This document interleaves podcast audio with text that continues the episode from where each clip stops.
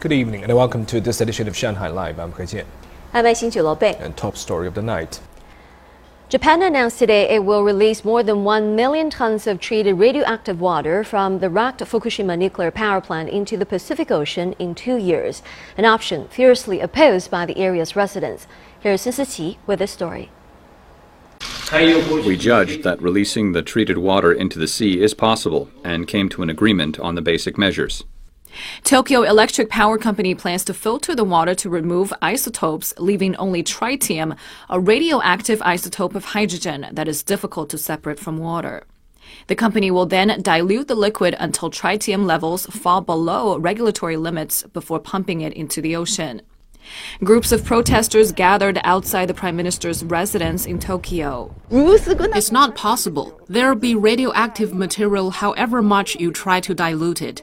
How can you just throw radioactive water into the sea? Our opposition to this will not change just because the government made its decision. South Korea summoned Japan's ambassador to Seoul to protest the plan.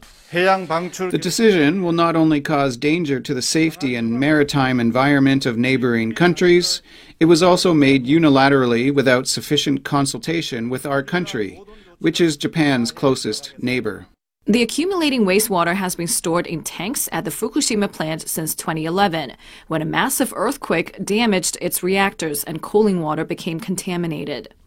The annual storage costs are about 800 million US dollars and space is running out.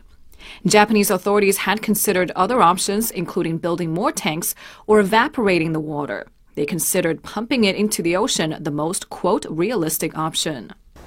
China's foreign ministry called Japan's decision to release water from the Fukushima nuclear plant extremely irresponsible and urged Tokyo to respond to its concerns.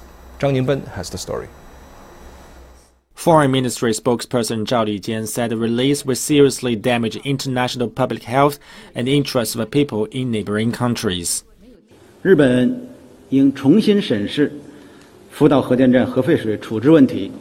Japan should reevaluate its handling of wastewater and refrain from wantonly discharging it before reaching consensus with all stakeholders and the International Atomic Energy Agency.